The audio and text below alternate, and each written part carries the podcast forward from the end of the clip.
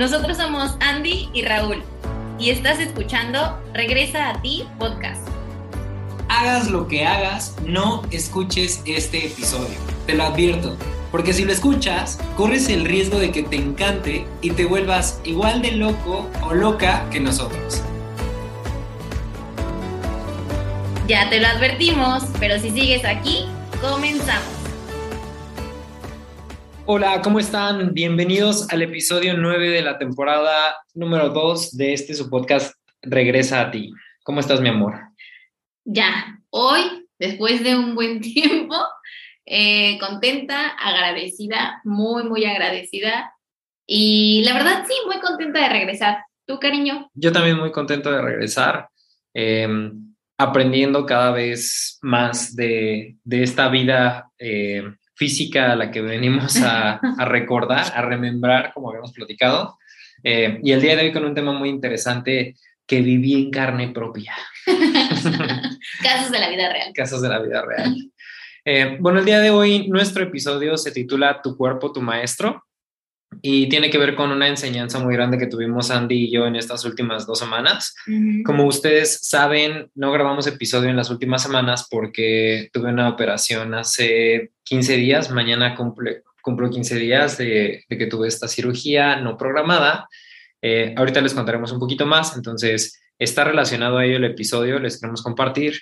Pero antes de comenzar, queremos agradecerle, esta vez no a, personas específicas, pero sí a todas las personas que estuvieron pendientes de nosotros, que estuvieron preguntando este, durante varios días cómo estaba, eh, cómo seguía, eh, que por qué no habíamos grabado el episodio. Todavía el día de hoy recibimos una llamada por ahí y nos preguntaron si, este, si esta semana sí iba a haber episodio. Muchísimas gracias por eso. Créanme que nos llenan de luz y de muchísimo amor.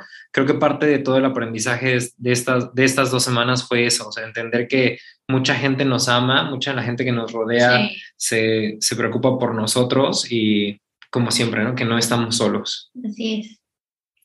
Ok, pues, eh, ¿algo más? No, mi vida, empecemos porque la historia es larga, pero muy entretenida, la verdad. Pues quiero, quiero contarles eh, a detalle qué fue lo que ocurrió. Les vamos a contar la chisma de todo lo que ocurrió. Me operaron del apéndice, me quitaron el apéndice, tuve apendicitis a punto de ser peritonitis. Eh, y quiero platicarles cómo fue la historia. Todo comenzó un lunes, creo que era 15 de noviembre. No me acuerdo si fue 15 o 16. Bueno, fue el lunes hace dos semanas, o sea, hoy hace dos semanas estaba yo trabajando, Andy ya estaba acá, eh, si recuerdan les platicamos que estuvo de viaje y, de hecho el último episodio fue cuando lo grabamos estando remotos. Ajá, exacto. Eh, ya estaba Andy acá de regreso, estuvimos juntos el fin de semana, el lunes yo empecé a trabajar como cualquier otro lunes, eh, estaba en la mañana en la chambing, todo relax, en la tardecita comimos unos taquitos que hizo Andy de, de vistecito asado y después de eso me empecé a sentir muy mal del estómago pero muy mal. Muy mal. Desde que yo, desde que soy pequeño, yo recuerdo que como... Desde que soy, te amo. Desde que era pequeño, perdón, desde que era pequeño, yo recuerdo que padecía de reflujo y de gastritis. Como desde los 8 o 9 años yo recuerdo que tenía gastritis. Eh, eh, fui de esos niños a los que les encantaba comer picante, así de, que cuando salía de la primaria y vendían las papitas con limón y salsa, hasta se me está haciendo agua la boca, le echaba un montón de salsa, mucha, mucha salsa y al final me quedaba con la bolsita de plástico así bebiéndome la salsita con el limón, se me hizo agua la boca. ¿Qué crees? A mí mi mamá no me dejaba hacer eso. ¿No? Entonces, mira, le agradezco porque hoy mi estómago está de 100. Yo creo que la mía tampoco me dejaba, pero me valía. Yo sí hacía Este, siempre comí mucho picante, pero hoy entiendo por lo, que les vamos a platicar más adelante en el, en el podcast respecto al cuerpo y respecto a libros que hemos leído, Andy y yo, y que hemos consultado, que no solo tiene que ver con el picante que he comido, tiene que ver con todo, tiene que ver con las heridas emocionales que tengo, de lo cual ya hemos platicado, tiene que ver con el cómo somaticé desde pequeño muchas situaciones en mi vida. Hoy creo firmemente que las enfermedades son el resultado eh, físico de, algo emocional y energético que hay dentro de nosotros. Andy nos hablará un poquito más de esto adelante. Em, no somos médicos, ustedes lo saben, nosotros no somos médicos, solo hablamos de la parte energética y emocional que conocemos. Sin embargo, eh, creemos firmemente en la medicina. Tenemos dos hermanas que son médicos y que hace 15 días me salvaron la vida, lo creo 100%. Entonces, eh, pero también nosotros creemos mucho en esta parte de somatizar, o sea, sí creemos que somatizamos las emociones y la energía. Pero bueno, me, estoy adelantando. Eh, entonces les decía, me empecé a sentir mal del estómago y yo se lo atribuí a que un día antes había comido justo mucho picante. Eh, este dolor que me dio en el estómago era un dolor que yo ya conocía porque ya me había dado en otro momento de mi vida. Aquellos que tienen gastritis o, en algún momento han tenido reflujo o cualquier padecimiento eh, parecido, saben que es un dolor muy, muy fuerte que da en la boca del estómago, como unos tres dedos o cuatro dedos arriba, justo donde está el chakra plexo solar. plexo solar, ahí duele muchísimo, duele, no sé, es un dolor muy específico, te dobla. Me empezó a doler mucho por ahí de las dos y media, tres de la tarde. Eh, me acuerdo que hasta terminé unas llamadas en el trabajo como a las cuatro y de inmediato le dije a mi jefe, ¿sabes qué? Me estoy sintiendo mal, me voy a desconectar en cuanto termine mi última llamada. Acabé cuatro y media y me fui a acostar. Y me acuerdo que Andy estaba trabajando aquí en la oficina y, hasta le dije, no me voy a acostar. Y me dijo espantada, ¿por qué? Le dije, es que sí me estoy sintiendo muy mal. Me fui a acostar. Y aquí quiero hacer un paréntesis, porque Ruli, o sea, en serio, Ruli aguanta un buen. O sea, su umbral del dolor me parece que es muy alto. Es respetable. Es respetable, sí. Sí, no, no es este mariquita. no, pero de verdad aguanta un buen. Entonces, cuando en serio Ruli dice, me duele, es porque en serio le duele. Entonces ahí es cuando yo me asusto, porque digo, para que él esté diciendo que le duela y se vaya a la cama, eso está difícil. Sí, he, tenido, he tenido muchas experiencias en, hospitales a lo largo de mi vida y en muchos momentos médicos me han dicho que cosas que me deberían doler o que a gente normalmente le duele, a mí no me duelen tanto. Eh, entonces sí, cuando digo que algo me duele es porque sí me está doliendo mucho. Me fui a acostar ese día, me tomé eh, unos medicamentos que tomo de rutina y que tengo recetados ya por un gastroenterólogo para este tipo de situaciones eh, y no se me calmó. La última vez que me dolió así fue, me acuerdo, como mediados de año más o menos y me funcionó. Y esta vez no, no se me pasaba el dolor. Entonces, lo que siempre hacemos, Andy y yo, cuando tenemos algún padecimiento, es marcarle a nuestras, a nuestras médicos de cabecera, que son nuestras hermanas, Mon y Pam, y les marcamos ya le, le platiqué a Monse qué me estaba pasando y me dijo eh, que me tomara, tomé un sobrecito también de Riopan para los que conocen de la gastritis y ese tipo de dolores y no me hizo nada. Me tomé otro sobrecito y nada. Nos pidió que dejáramos pasar una hora. Para esto ya eran como las, me fui como a las cuatro y media a acostar, ya estamos hablando como a las cinco y media, seis eran. Y no, entonces ya me recetaron un medicamento un poco más fuerte y lo que me dijeron es, si no se te ha quitado con lo que ya tomaste, es probable que estemos hablando ya de una úlcera.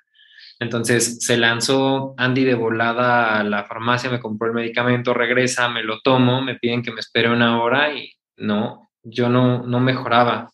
Entonces em, se fue Andy, me lo tomé y no funcionó. Me, De hecho, empecé a volver el estómago. Ay, sí, después de eso fue cuando vomitas. Me dio mucho asco, volví el estómago, me, me, sirvió por unos momentos, o sea, me sentí mucho mejor por unos instantes. Me volví a tomar la medicina, me pidieron esperarme todavía una hora más porque pues la medicina no me había hecho nada, la vomité luego, luego, y como a los 40 minutos ya no aguantaba el dolor. Entonces volvimos a hablar con mis hermanas y ya nos dijeron, ¿saben qué? Váyanse al hospital porque ya puede ser algo peor. Entonces, em, yo era ya no lo soy, ni lo seré nunca más, pero yo era clientazo del Hospital Ángeles en la Ciudad de México. El Hospital Ángeles de Lindavista y, e, era para mí como mi segundo hogar. Este, ya les dije que muchas veces estuve hospitalizado y tuve, bueno, no muchas, pero sí varias cirugías por temas de americano y porque, como ustedes ya saben, fui un niño y sigo siendo un niño muy latoso.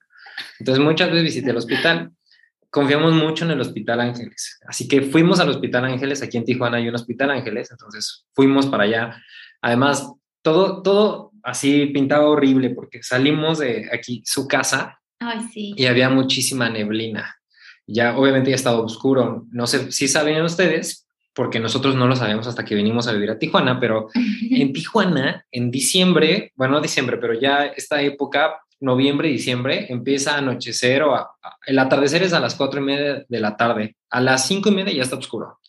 Entonces, les estoy diciendo que salimos de aquí a las 7, eran las 7 más o menos, cuando salimos de aquí de su casa y ya estaba oscuro, ya había muchísima neblina porque en esta época hay mucha neblina y hace mucho frío, entonces y, y, tomamos un buen tramo de carretera para llegar al, al, a Tijuana. A Tijuana. Bueno, vivimos a, las, vivimos a las afueras de Tijuana, entonces para llegar al hospital, Andy manejando con la neblina, así, no, estuvo horrible. Ruli doliéndole, o sea, pasaba topes o así y le dolía. Ay, no, no, terrible. Sí, estuvo horrible. Y luego nos equivocamos en el camino, este, en el Waze.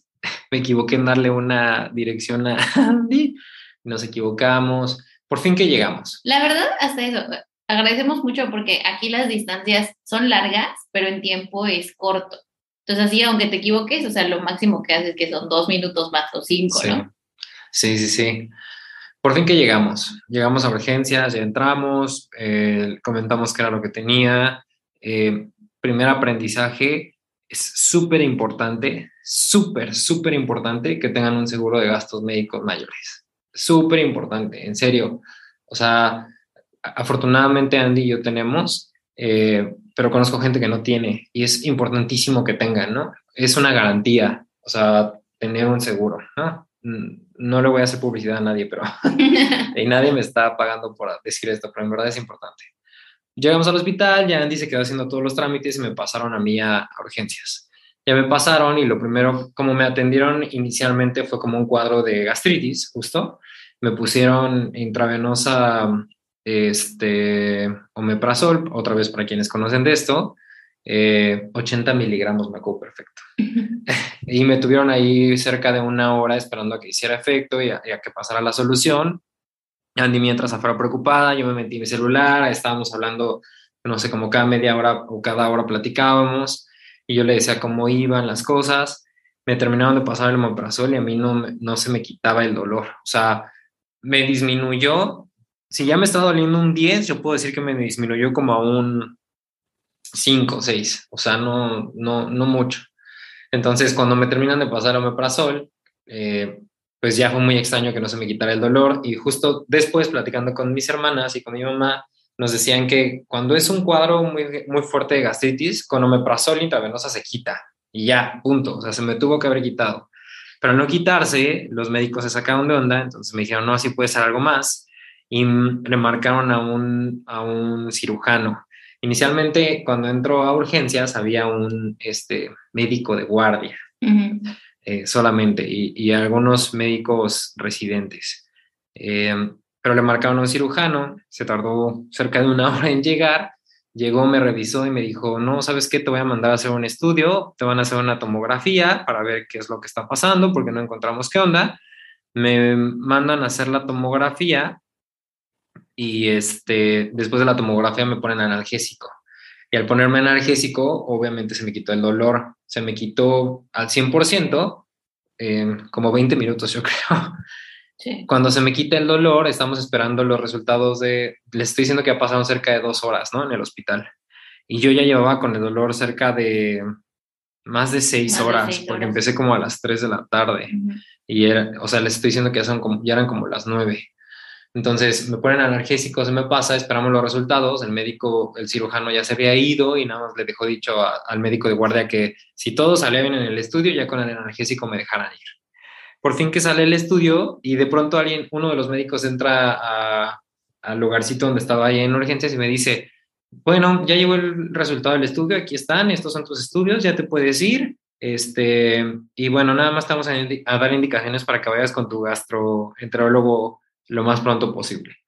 Y yo así de, ¿qué? O sea, pero ¿cómo? O sea, nadie me dijo ni por qué se me quitó el dolor, o sea, obviamente me dieron analgésico, pero nadie me dijo qué era lo que tenía, qué pasó con el estudio. Me acuerdo que hasta entró una enfermera en algún momento y me dio un vasito para darle, este, que me iban a hacer análisis de la orina y después ya no me lo pidieron, ya me estaban dando de alta, el cirujano que me fue a ver jamás regresó, el médico de guardia tampoco regresó, solo regresó una, una, de las chicas que eran residentes a decirme que ya me fuera.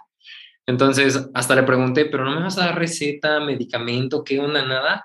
Eh, ah, bueno, sí, sí, tienes razón, espérame tantito, así como casi, casi yo diciéndole qué hacer. Al final me dieron una receta, me mandaron medicamento más analgésico, por lo que entiendo, porque es que ketorolaco, eso es para el dolor me dan, el, me, dan en la receta y hasta abajo en la receta me ponen eh, cita con el gastroenterólogo lo antes posible. Andy y yo teníamos como experiencia de este mismo año que ya me había pasado algo muy parecido a esto, que fuimos con el gastroenterólogo de ahí del Ángeles y nos tardamos un mes en encontrar cita. O sea, no sé si es que son muy buenos en serio o que no hay muchos gastroenterólogos aquí, pero tienen citas así súper lejanas. Entonces, al saber esto, le pregunté a la, doctora, a la médico, le dije, oye, pero, o sea, me estás poniendo aquí en la receta que vaya al gastro, pero ¿qué pasa si me da cita hasta dentro de un mes? O sea, voy a estar con el medicamento que me estás dando un mes hasta que me atiende el gastro. Me dijo, sí, puedes estar con el medicamento y dieta blanda. Y ya ella me veía comiendo pollito, caldito de pollo un mes con el medicamento. Dije, bueno, ok, yo la verdad en toda mi, no sé si es inocencia o... O ignorancia, ¿no? Pero, también es confiar, o sea, confiar, si ellos son los especialistas. Claro. Sí, bueno, son los médicos, claro.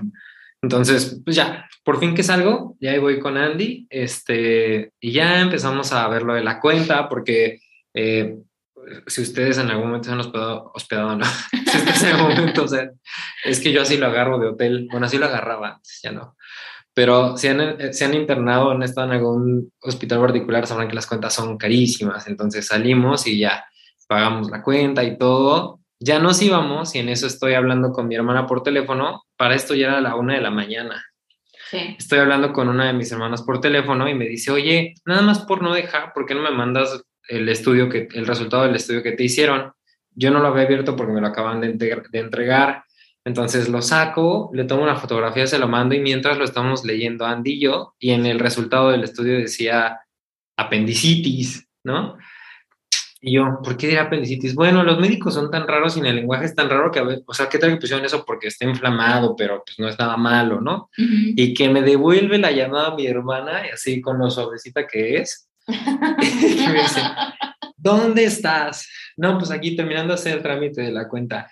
Te regresas, no te puedes salir, así me acuerdo de sus palabras, te regresas no te pueden dar de alta. ¿No has visto el estudio? Ahí dice que tienes apendicitis. ¿Cómo crees que te están dando de alta? No, te me regresas.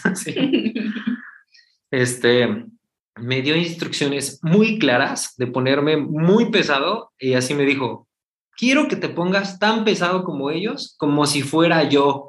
Haz de cuenta que quien está hablando soy yo, pero en serio, así.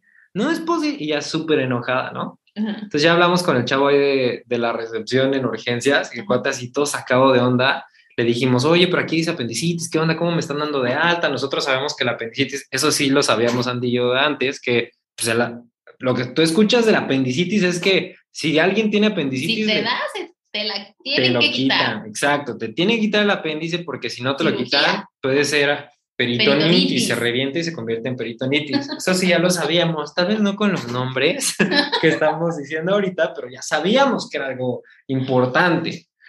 Y a mí otra vez ya me estaba doliendo bastante, o sea, se me quitó el dolor como 20, 30 minutos.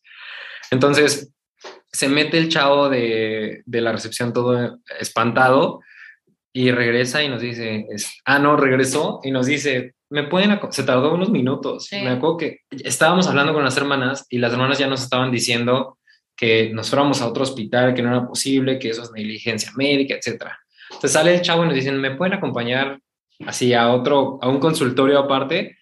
Porque ya había más gente en urgencia, entonces yo creo que para que no escuchaban el relajo. Entonces nos metemos al consultorio y llega el médico de guardia, el que ya no vi yo y que ya no me fue a ver después, no el cirujano, el médico de guardia, me dice, este, ¿cuál es el problema? Y pues ahora con él nos pusimos pesado y estuvo chistoso porque... Bueno, ya se imaginarán que la verdad nuestro nivel de pesadez, o sea, sí es pesado. no, no es pesado, pero eso iba. Pero nos ayudaron un chorro las mamás y los ángeles siempre. Ay, sí, las hermanas. Y las hermanas, claro fue chistoso porque teníamos a Mon, a mi hermana, en el teléfono, así en el oído, y por otro lado nosotros hablando con el médico de guardia, y mi hermana, ¿qué te está diciendo? ¿Qué te está Y el médico diciéndonos, no, es que quiero que sepan que sí, esa es la creencia que se tiene, pero no, o sea, ahora, ahora el tema de apendicitis ya no es por, ya no tiene que ser por fases, no siempre, ya está comprobado que no siempre es fases, o sea, puede estar ahorita el apéndice en una fase en la que no avance y no te va a pasar nada, ¿no? No, no, pero lo que dijo también fue como, nos explicó lo de las fases, yo me acuerdo que nos explicó las fases y nos dijo, probablemente tú estés en una fase 1 o 2, ¿no? Mm. O sea, por el, el, dolor que traes y así, y esto puede, o sea, tú puedes ir al gasto sin problema, no sé qué. Todo elegimos lo del mes de la cita, que duraba, bueno, tardábamos como un mes en ir por las citas. Nos dijo, sí, no hay problema, no sé qué, y las hermanas escuchando. La hermana por otro lado, ¿qué te está diciendo el idiota ese? No es cierto, hazme el favor, así, ¿no? Súper enojada. Y nosotros, así, por otro lado, intentando ser pesados, ¿no? Como de, claro, claro. eso no es cierto, doctor, porque nosotros sabemos que bla, bla, bla, bla. Sí, sí. Entonces, al final terminamos diciéndole nosotros al doctor, no es posible que nos estén dando de alta por, a- es- con este cuadro y con estos síntomas, y si el resultado dice eso, me tienes que internar. O sea, no, ¿cómo es posible que me digas, sí, me tienes que internar? Y la respuesta del médico fue, ah, sin ningún problema. O sea, si usted quiere que lo internemos, ahorita mismo lo internamos. No pasa nada, así como, como hotel, Sí, sí, ¿no? sí, como sí. quiero una habitación, se la damos. Sí, sí.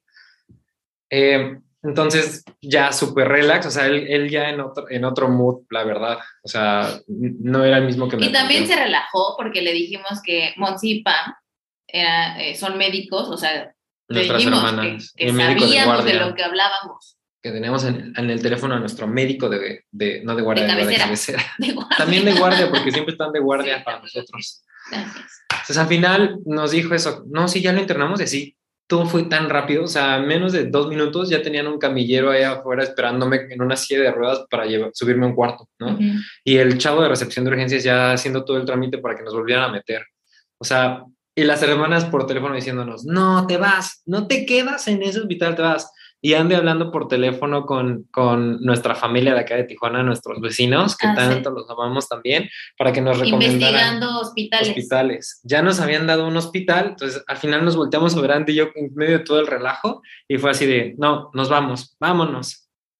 Entonces nos salimos, se salió el médico de guardia del consultorio, nos dejaron solos por un instante, ahí agarramos nuestras cosas y que nos pelamos. Ajá. Nada más nos encontramos al, al, Al de chavo de recepción. recepción y nos dijo, ¿qué pasó? No, pero ya los estamos esperando. Porque... Y le dijimos, no, nos vamos, ya no confiamos en ustedes, nos Ajá. vamos, ¿no? Ajá. Entonces ahí vamos Andy y yo al carro, se nos olvidó pagar el estacionamiento, ahí vamos caminando a, a pagar el estacionamiento, llegamos a la maquinita, lo pagamos y viene corriendo el muchacho de la recepción, ¿no? Con otra señora. Primero él solito y ¿Ah, nos sí? dijo, Ah. sí, ay, discúlpenme que ya se van, este, les hubiéramos sellado su boleto para que no les cobran tanto, bebé.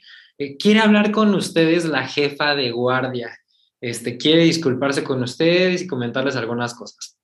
Entonces ya estaba la jefa de guardia con el médico de guardia ahí esperándonos. Llegamos con ellos y nos dice la médica de guardia, ya me comentaron de su caso, por favor discúlpenos, fue un error nuestro, cometimos un error, efectivamente usted no se puede ir, permítanos darle la atención que se merece. Eh, eh, o sea, yo creo que lo que ocurrió, y al final fue nuestra conclusión, creemos que nunca vieron el resultado del estudio, sino hasta que nosotros les reclamamos. Ujú. Eh, y bueno, al final les pedimos nada más que fuera otro cirujano que no me atendiera, que fuera uno completamente diferente, así nos prometieron las perlas de la Virgen, aceptamos y como que algo, no sé, fue algo muy intuitivo, que esa es otra cosa importante que les queremos pedir y creo que es un aprendizaje nuestro. Eh, Creo que en esas situaciones en donde las cosas parecen difíciles o esas situaciones de crisis, es importantísima la, int- la intuición, ¿no? Porque nos tomó menos de cinco segundos tomar la decisión a Andy y a mí de quedarnos. O sea, yo me acuerdo que Andy me volteó a ver y me dijo, ¿qué hacemos? O sea, estábamos ahí enfrente de ellos, ¿no? Sí. Y yo volteé a ver a Andy y fue como de, no, pues nos quedamos. Y yo le, y además yo ya tenía mucho dolor. Eh, hoy sé que algo muy malo pudo haber pasado si nos hubiéramos ido. Sí. Y, y solo fue así de, no, ya nos quedamos. Pues sí, confío. Y ya nada más le marcamos a las hermanas para decirles, no, sí, que a la mera hora no, que si nos quedamos. ya nos convencieron. Entonces, para no hacerles el cuento más largo, nos quedamos de inmediato, eh, ya ni me pasaron a la habitación, eh, Sí, todavía me hicieron prueba de COVID ahí. Ay, sí, todavía con el dolor se le meten los palitos por la nariz. Sí, este, Esperamos a que llegara el cirujano, ya llegó el a que cirujano. lo prepararan. Gracias a Dios no había comido y como vomitó, traía el ayuno ya listo. Listo, todo para- fue perfecto. Ajá. Yo creo que las mamás, Sí, que vomite, aquí- que vomite el niño. como todo le están dando escena, hazlo vomitar para Sí. que esté listo para la cirugía. Sí. Sí, todo fue perfecto ya en ese momento. Bueno, siempre fue perfecto todo.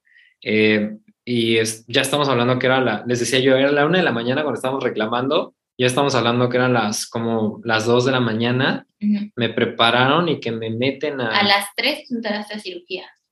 A las 3 me meten a la plancha a, darme cuchillo. Este, y Andy se subió a la habitación a esperarme. Y pues ya se imaginarán, para aquellos que la conocen y a los que no se las presento, mi mamá ya estaba enterada y súper preocupada tomando un vuelo hacia Tijuana. Y mamá, sé que estás escuchando esto, también sé que estás allá abajo en la sala, sí, te estoy acusando. Se vino la mamá de la Ciudad de México, eh, súper preocupada. Mis papás también no durmieron nada porque pues las hermanas... Ayer eran las 5 de la mañana. Sí, desde que todo empezó, ayer eran las 10. Ajá. 9, 10. Entonces, fue todo un rollo. Al final me operaron, eh, desperté borracho en la habitación diciendo tonterías. Por ahí sí me armo en valor, Andy, le subiré el video a nuestras redes sociales. Este, Solo si prometen que no será usado en, la, contra de Rule. contra de Rule. O mía. Debería ser usado en tu contra porque me grabaste. Te aprovechaste de mi situación.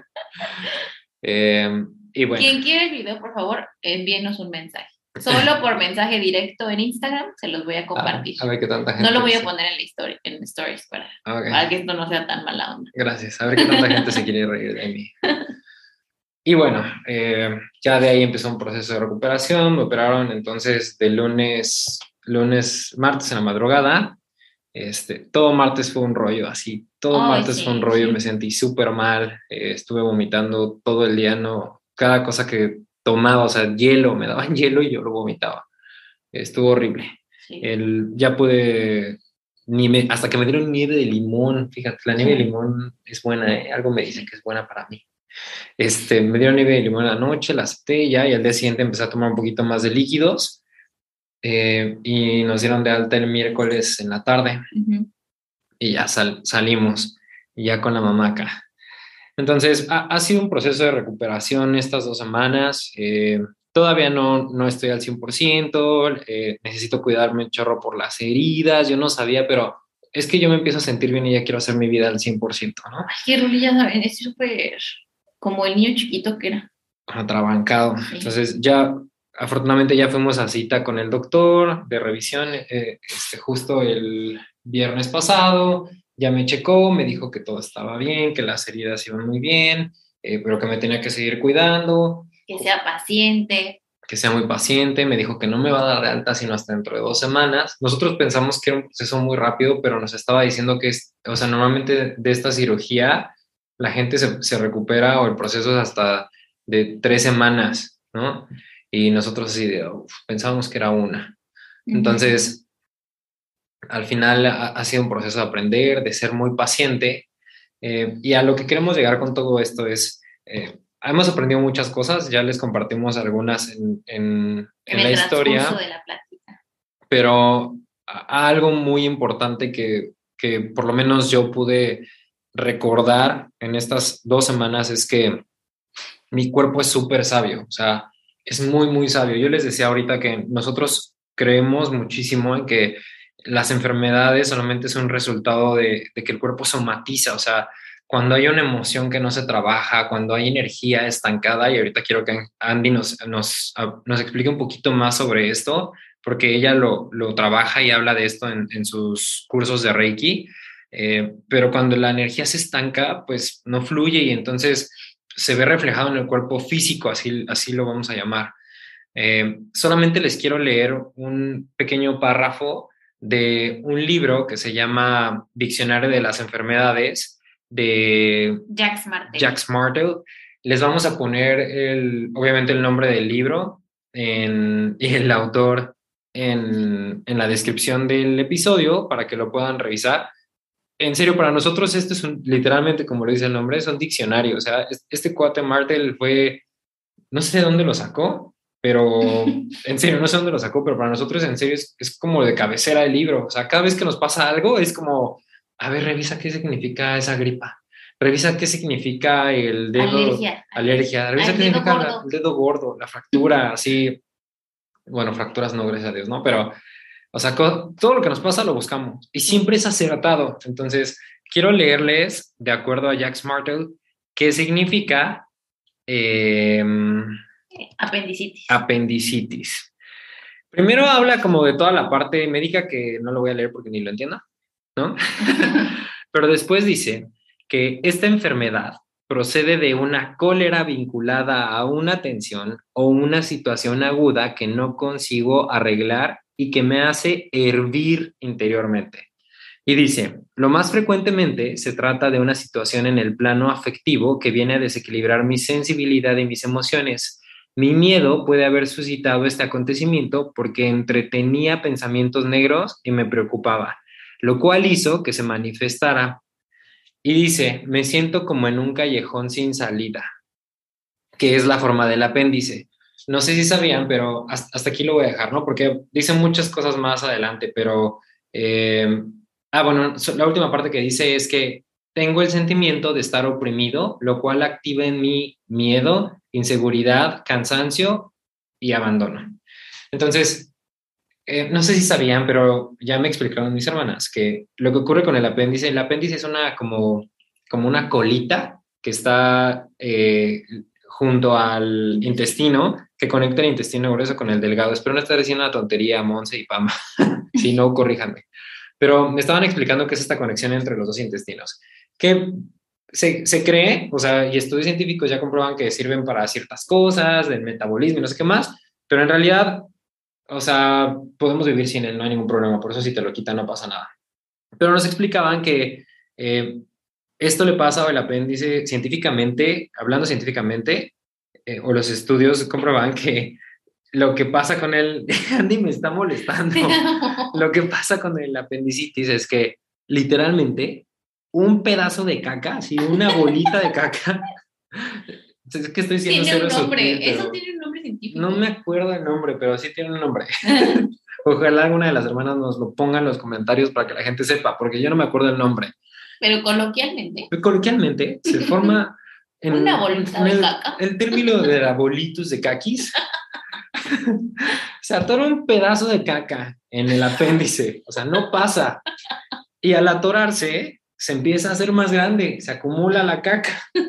Entonces, Obviamente eso ah, ah, genera como, un, como presión, o sea, hace una prensa en el, en el tejido y hace que ya no fluya la sangre en el apéndice y el apéndice se empieza a inflamar hasta el punto de necrosarse, como cuando, sí, o sea, como cuando un, un, este, una extremidad de una persona se necrosa y se la tienen que cortar, así es, o sea, ya no fluye la sangre por ahí, por eso llega a peritonitis. Y el apendicitis tiene tres, cuatro fases, eh, eh, porque así se va inflamando. Entonces, obviamente, la fase 4 es cuando ya se inflamó tanto que se reventó, se revienta y todo la caca y todo lo horrible sale y se riega en los órganos. Mi explicación, cero médica y cero Qué bueno que no eres doctor. Ya te vi explicándole a alguien. Mire lo que le pasó. Mira, hijo. lo que le pasó, señor Bartolomé, Su apéndice se llenó de caca y explotó. Ay, me dolió. Cuidado, cuidado. bueno, eso pasa. Mi apéndice estaba en fase 3, o sea, estaba nada de, explotar, y ya lleno de pus, porque obviamente eso se echa a perder, ¿no? O lo que quiero llegar con esto es, está hablando de una, de una situación que no logramos este, que, no, que no logro trascender o una situación que me tiene así como aprisionado.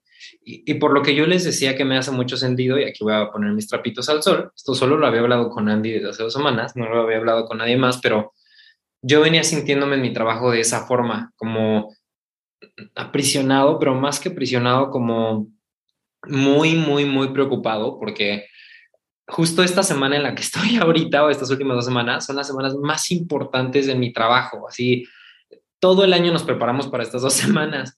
Y yo pensaba, híjole, ya vienen las semanas más importantes, pero mi preocupación principal es que últimamente perdimos a personas importantes en el equipo, o sea, se fueron del equipo. Y yo decía, híjole, ¿cómo? Lunita también estaba preocupada.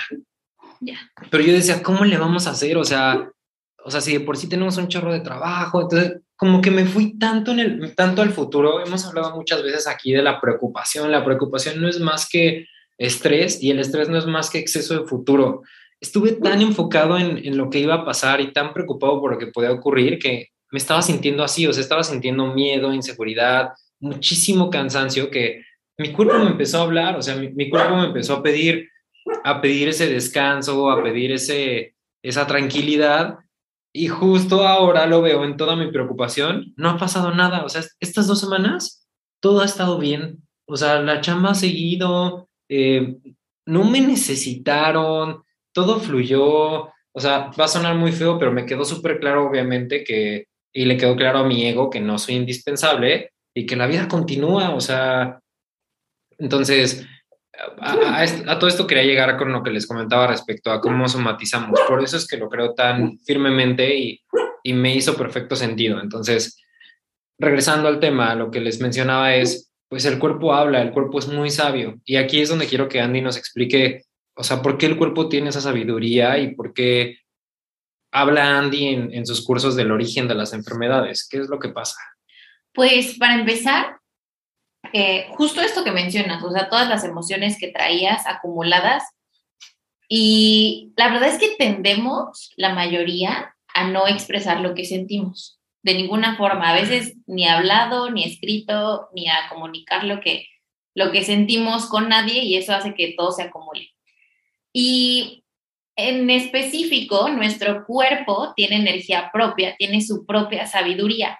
Esto sucede porque somos un alma y nos prestan un cuerpo cuando venimos a esta vida. Entonces el cuerpo es prestado, por eso hay una frase que dice que tu cuerpo es tu templo, ¿no? Es el medio que ocupas para manifestar en esta vida, porque sin él no tendrías un cuerpo y no podrías eh, manifestar, ¿no? Hacer cosas. Entonces es nuestro aliado y es nuestro templo, entonces como tal hay que cuidarlo. Y al ser tan sabio, y estar conectado con nuestra alma y con nuestra sabiduría, los síntomas son solamente un reflejo del cuerpo y lo que nos pide es pon atención aquí. Nos da como una gran información porque si tú en cualquier momento tienes algún síntoma, por ejemplo, en garganta, y vas al diccionario que quien quiera se los podemos compartir por, por directo. ¿Qué pasa, bonita? ¿Qué pasa, bueno, entonces si buscas este síntoma en el diccionario o en el libro, otro libro que tenemos eh, que nos ayuda mucho, que es de Luis Hay, que se llama Sana tu cuerpo, puedes entender qué hay detrás de ese síntoma, qué emoción hay detrás de ese síntoma. ¿Se, ¿Se acuerdan que en algún momento platicamos sobre los chakras? Pues tiene todo que ver con el sistema energético de nuestro cuerpo. Nuestro cuerpo físico tiene un cuerpo energético. Entonces, todo lo que pasa antes de que toque el cuerpo físico pasa por el cuerpo energético. Ya cuando llega al cuerpo físico, es porque el síntoma o esa emoción ha estado atascada por suficiente tiempo ahí. O sea, no es que acaba de pasar algo. O sea, si tengo un síntoma, no es que, uy, me acaba de pasar algo, acabo de discutir con alguien, no.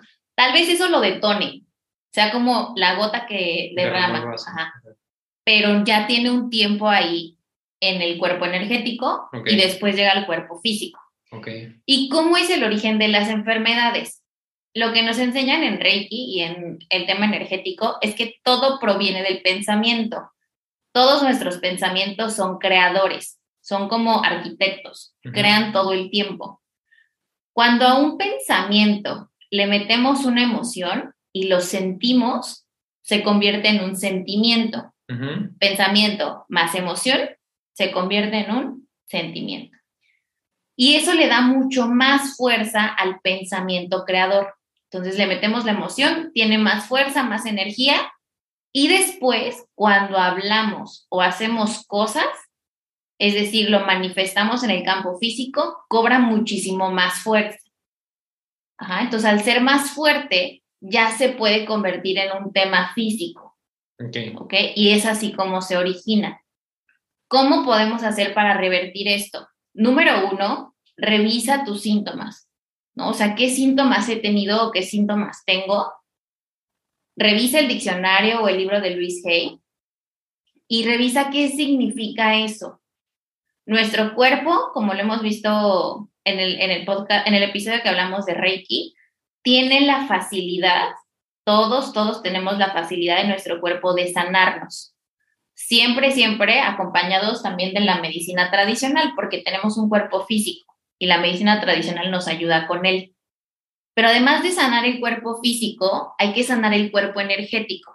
Y ese se sana con energía, que de dónde proviene? De nuestras manos, que es lo que hacemos en Reiki. Entonces, una vez que sana el cuerpo físico, podemos hacerlo así. Uno es, sana el cuerpo físico, como en tu caso, o sea, la cirugía sanó tu cuerpo físico, pero hay que ir más adentro, hay que ir al cuerpo energético a sanarlo también para que ese problema ya no vuelva a suceder. O sea, bueno, que apendicitis ya no me puede dar, ¿no? No, pero ¿qué hay en esta parte de plexo solar? Ah, no hay muchos, todos los órganos. Está, está tu estómago, tus intestinos, páncreas, vesícula, todo eso. Ahorita el apéndice ya nos informó algo, que ya no nos podemos hacer mensos. ya vimos qué significa. Y lo importante aquí es, yo qué, yo qué aprendizaje tuve de esto, o sea, mi cuerpo qué me quiso decir. Y una vez que yo sepa eso, hacer cosas diferentes. Por ejemplo, ¿qué podrías hacer una vez que ya sabes que el apéndice significa lo que nos dijiste hace rato? No, pues dejar de preocuparme, relájate un chingo, bro. Claro, relajarme mucho con la situación, porque ya entendí ahorita que por más que me preocupé por lo que podía pasar, ni siquiera pasó. Exacto. Y te diste cuenta que contigo o sin ti las cosas siguieron adelante. Claro. Y las cosas, como hemos dicho, siempre pasan. Todo pasa. O sea, nos peleamos un chorro con el flujo de la vida, pero todo pasa. Sí. Entonces, ese es el mensaje de esto. Como, Ruli, tu cuerpo es tan importante como todo lo demás. Sí. Entonces, podemos, repito, hacer esto de dos formas. Ahorita tu cuerpo físico ya sanó, pero hay que ir a la parte energética. Cuando hablemos de cuerpos energéticos, nuestros órganos y todo el cuerpo físico tiene un doble energético. Es decir, te quitaron tu apéndice física pero tienes una apéndice energética. Oh. Y a ella hay que sanarla. Creo que es masculino. hay que sanarlo el apéndice. Ok. ¿Qué tal que es niña? bueno, bueno, bueno. Hay que sanar al apéndice. Entonces, al apéndice energético. Y así con todo. Y también lo que va a servir mucho, porque los pensamientos son creadores, es a no estresarte y a no preocuparte. Sí. ¿Ok? o sea, eso lo trabajarás con otras actividades como no sé, meditación, yoga, algún deporte que a ti te guste hacer, etcétera. Pero es decirle a tu cuerpo, te escuché y voy a hacer algo diferente. Porque si yo sigo haciendo lo mismo, preocupándome, teniendo estos pensamientos de estrés, de preocupación, de miedo, va a suceder lo mismo. Y no. Pero esta vez en otra parte de mi cuerpo. aquí voy a hacer una pausa porque, porque lo llegué a pensar, ¿eh? Cuando yo leí esto, mi primera reacción fue, no, pues sí, la culpa la tiene el trabajo. No, pues sí, claro, voy a, voy a conseguir un trabajo menos estresante o un, un empleo donde tenga menos trabajo, ¿no? O sea, donde no, no, no sé cómo llamarlo, como donde no me estrese tanto, donde no, ta, bla, bla, bla. Pero otra cosa que he aprendido mucho y Andy me lo repite muy seguido es, no tiene que ver con lo de afuera, ¿no? O sea, podré irme a trabajar a cualquier otro lugar, el más tranquilo del mundo, o el que pareciera el más tranquilo del mundo, pero mientras yo siga pensando de la misma forma, sin sanar estos pensamientos, sin cambiar estos pensamientos y en consecuencia estas emociones y sentimientos, automáticamente el trabajo más tranquilo del mundo, Ruli, lo va a convertir en el trabajo más estresante. Hasta ahí voy a encontrar de qué estresarme, ¿no? Así es. Entonces, eso depende 100% de mí. Entonces, esa es una forma, de afuera hacia adentro, que fue lo que ahorita hicimos con Rul. Pero si el síntoma, por ejemplo, no requiere de cirugía, por ejemplo, la gastritis, cuando damos Reiki, lo que hacemos es sanar de adentro hacia afuera. Ajá, ayudamos a sanar el órgano y la zona energética donde se encuentra para que el cuerpo físico sane. Ojo aquí es súper importante. El objetivo principal no es que el cuerpo sane. Ese es un resultado. Nuestro objetivo cuando damos energía es que el cuerpo regrese a ser salud perfecta. Ajá. Si por consecuencia de esto el cuerpo físico sana, súper bien. Pero lo más importante es hacer conciencia de cómo ocurrió esto. Mm, Porque si no, vuelve a ocurrir. Pero ¿cómo? En otra parte de mi cuerpo. sí, en otro órgano. En exacto. cosa. Ok. Entonces, lo más importante es ser consciente de qué está pasando con mi cuerpo, escucharlo, hablar con mi cuerpo que tiene energía propia, revisar los síntomas que tengo en un diccionario eh, de las enfermedades o en el libro de Luis Hay, que se llama Sana tu cuerpo, y comenzar a revisar eso. Ajá. Si los síntomas son, por ejemplo, dolor de cabeza, eh, Como decía hace rato. ajá, dolor de espalda, la garganta, cosas que entre comillas, digamos, son sencillas. ¿qué puedo hacer? Uno, escuchar tu cuerpo, leer lo que dice y ser consciente de lo que estás pensando y las emociones que tienes que lo están manifestando en tu cuerpo. Si puedes también eh, estudiar Reiki o ir a una terapia alternativa, ayuda muchísimo porque eso hace que sane, que sanes de adentro hacia afuera. Y claro, súper importante también, ayudarnos de la medicina tradicional, que para eso está. O sea, somos un acompañamiento medicina tradicional y medicinas alternativas como Reiki para que los dos ayuden a sanar el cuerpo energético y físico. Ok. Ok. Pues creo que está súper claro, ¿no? Sí, muy claro. Y si tienen dudas, pues ahí nos, nos escriben y estamos súper pendientes. Eh, lo, lo último que yo diría es, si ya te pasó algo como a mí, o sea, si ya, si ya tu cuerpo físico manifestó algo o ya tuviste alguna cirugía por cualquier cosa que emocionalmente y mentalmente no haya sanado, tampoco entres en la culpa. O sea, no se trata de, no mames, pues ya me quitaron el apéndice, esto lo pude haber aprendido y yo todavía tendría mi apéndice. No, Exacto. no, o sea, gracias a Dios solo quedó en eso, ¿no? En mi caso, o sea, muchas otras personas no quedan en eso, pueden, ser enfermedades más graves, eh, pero si ya ocurrió, no, no pasa nada, no entres en la culpa, porque otra cosa que platicábamos Andy y yo es que siempre hay un plan perfecto, o sea, todo es perfecto como ocurre y aquí lo hemos dicho muchas veces, todo es perfecto, o sea, ya te quitaron el apéndice, Ruli, es perfecto, ya te pasó cualquier otra situación en tu vida si nos estás escuchando, es perfecto, así tenía que ser para que tal vez aprendieras en su momento algo importante. ¿Qué pasó? Fueron mis llaves, perdón. Y entendieras algo importante en su momento. Eh, Que lo recordaras, que recordaras algo importante Claro, en tu que- camino. claro, que lo recordaras, no que lo apre- aprendieras. O, o para que escucharas esto y esto te recordara algo importante, ¿no? O le recordara algo importante a tu alma. Entonces, es perfecto, ¿no? No entres en esa culpa. Ok. Pues listo. Pues muchas gracias otra vez por escucharnos. Gracias a todos por estar tan pendientes. Gracias por tenernos paciencia. En Oh, serio, sí, muchísimas gracias. disculpen que nos ausentamos estas semanas, pero ya les explicamos por qué fue. Eh, acá nos escucharemos ya también la siguiente semana y todo estará muy bien.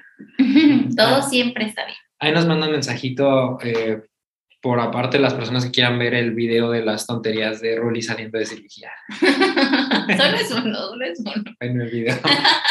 Tampoco te hice un, un, este, una película. Bueno, les mandamos un abrazo muy grande. Nos estamos escuchando la siguiente semana. ¿Y aquí estamos? Listo. Una, dos, tres. Gracias, gracias, gracias. gracias.